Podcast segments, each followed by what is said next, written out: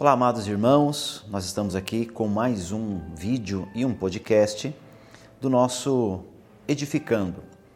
Lembrando que esse canal ele serve para que você possa fazer o seu devocional, para que você possa ouvir um pouco da mensagem, da palavra de Deus né, no seu trajeto para o trabalho, na sua casa, mas também para você preparar o seu coração para a reunião de célula, onde você poderá compartilhar o tema que nós estaremos tratando aqui. Eu queria trabalhar com vocês hoje falando a respeito de um versículo apenas que está em Romanos, no capítulo 12, que é o verso 1, que diz assim: Portanto, irmãos, pelas misericórdias de Deus, peço que ofereçam o seu corpo como sacrifício vivo, santo e agradável a Deus. Este é o vosso culto racional. Até aqui. Amados, o conselho de Paulo aos Romanos né, é que nós apresentemos a nossa vida como um sacrifício. E o tema desse edificando de hoje é justamente nossa vida no altar. Quando Paulo fala a respeito de sacrifício, nós imediatamente lembramos que sacrifício é uma entrega. Sacrifício no Velho Testamento fala daquele processo dos holocaustos dos animais em relação ao pecado, as ofertas que eram trazidas tanto no tabernáculo quanto no templo mas esse sacrifício normalmente apontava para a morte daquilo que estava sendo oferecido. E nós precisamos entender que a dinâmica desse, dessa oferta, ela continua no Novo Testamento.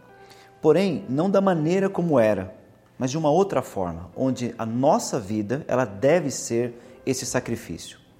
O apóstolo Paulo, ele classifica esse sacrifício em três áreas diferentes, em três dimensões que nós precisamos entender bem para que a gente possa corresponder com a vontade de Deus. Ele fala que esse sacrifício deve ser vivo, santo e agradável. Bom, quando nós falamos de um sacrifício vivo, evidentemente nós estamos falando de nós entregarmos a nossa vida e essa vida que entregamos deve ser vivida para a glória de Deus. O sacrifício no passado apontava diretamente para a morte e para uma morte física. Agora, o sacrifício vivo, ele fala de nós entregarmos, porém continuarmos a viver.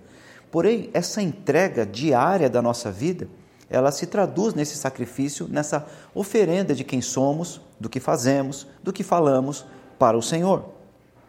Dessa forma, nossa vida toda passa a ser essa entrega a Deus. Né?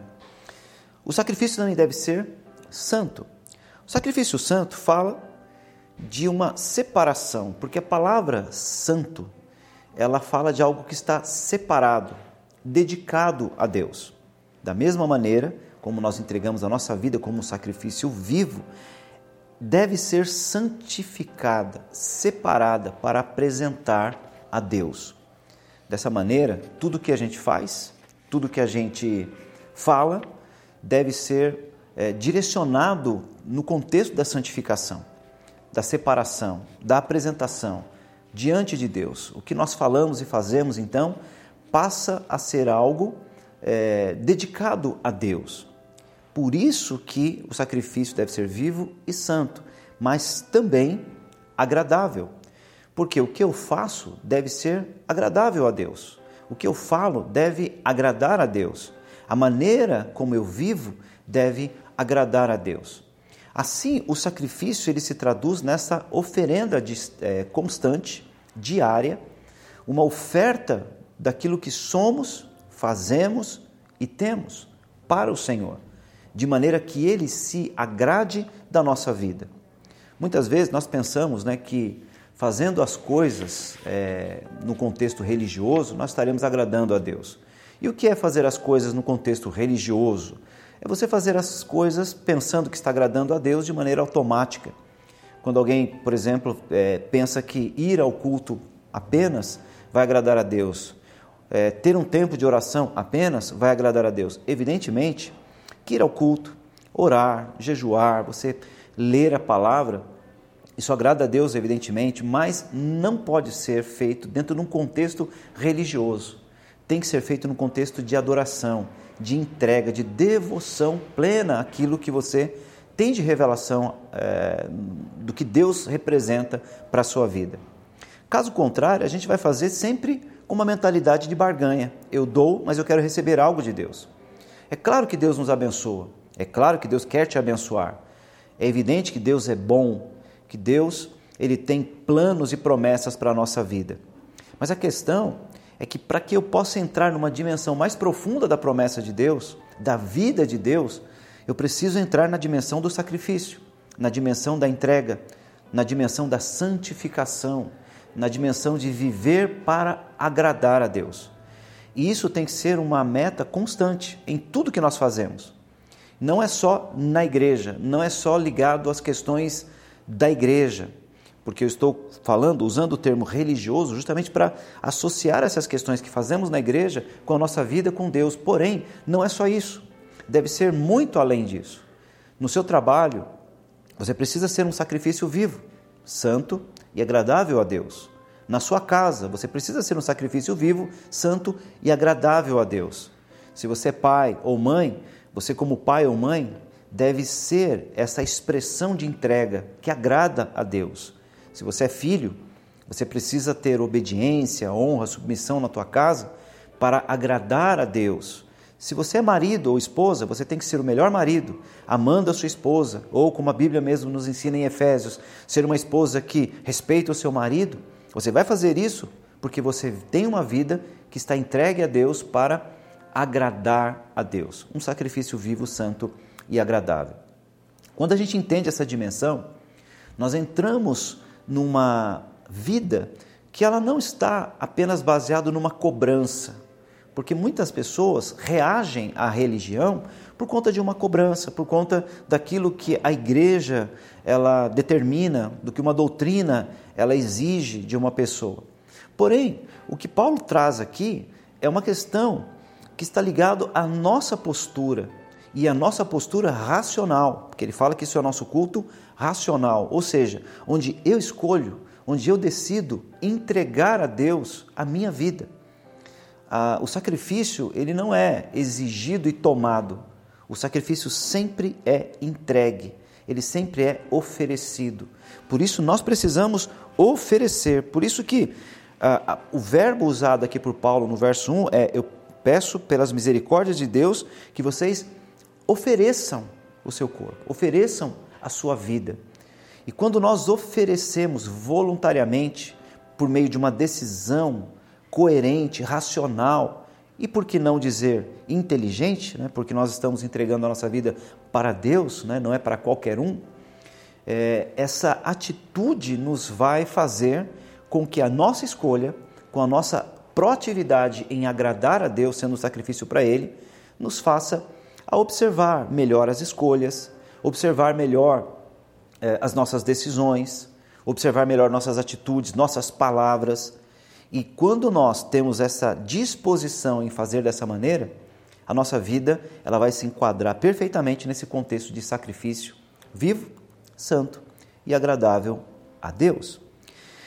Então, quando a gente olha para essa questão, o texto ele nos ensina, nos mostra, nos leva, né, inclusive no verso 2 que eu não li, mas você pode ler depois, a experimentar a vontade de Deus a entrar numa dimensão de viver a vontade de Deus. Por isso, é, essa palavra ela traz para nós algumas reflexões que são muito importantes. A primeira delas, eu queria deixar aqui duas perguntas para que você avalie, para que você reflita e pense nisso, né?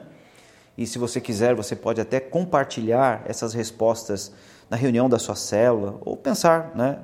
basicamente nessas perguntas e respostas que você vai é, trazer ao seu coração, é a seguinte: quais áreas da sua vida que você tem encontrado dificuldade para entregar a Deus, a dedicar a Deus?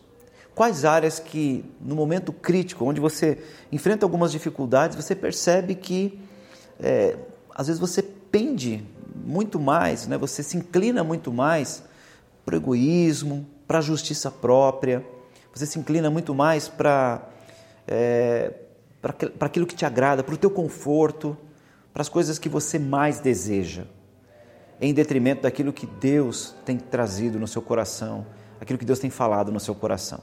Quais são as áreas na sua vida que você tem encontrado dificuldade de entregar no altar? Quais são as áreas da sua vida que você tem dificuldade de sacrificar?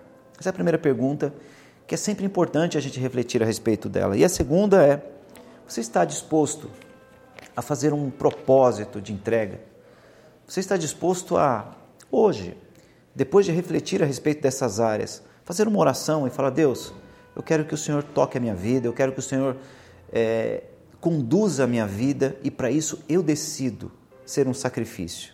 Nessas áreas que são mais complicadas para mim, onde a minha carne se inclina muito para escolher os caminhos, eu decido sacrificar e viver a sua vontade. Eu sei que se você fizer isso e fizer uma oração sincera nesse contexto, eu sei que Deus ele vai tocar a sua vida e ele vai falar ao teu coração a respeito da vontade dele.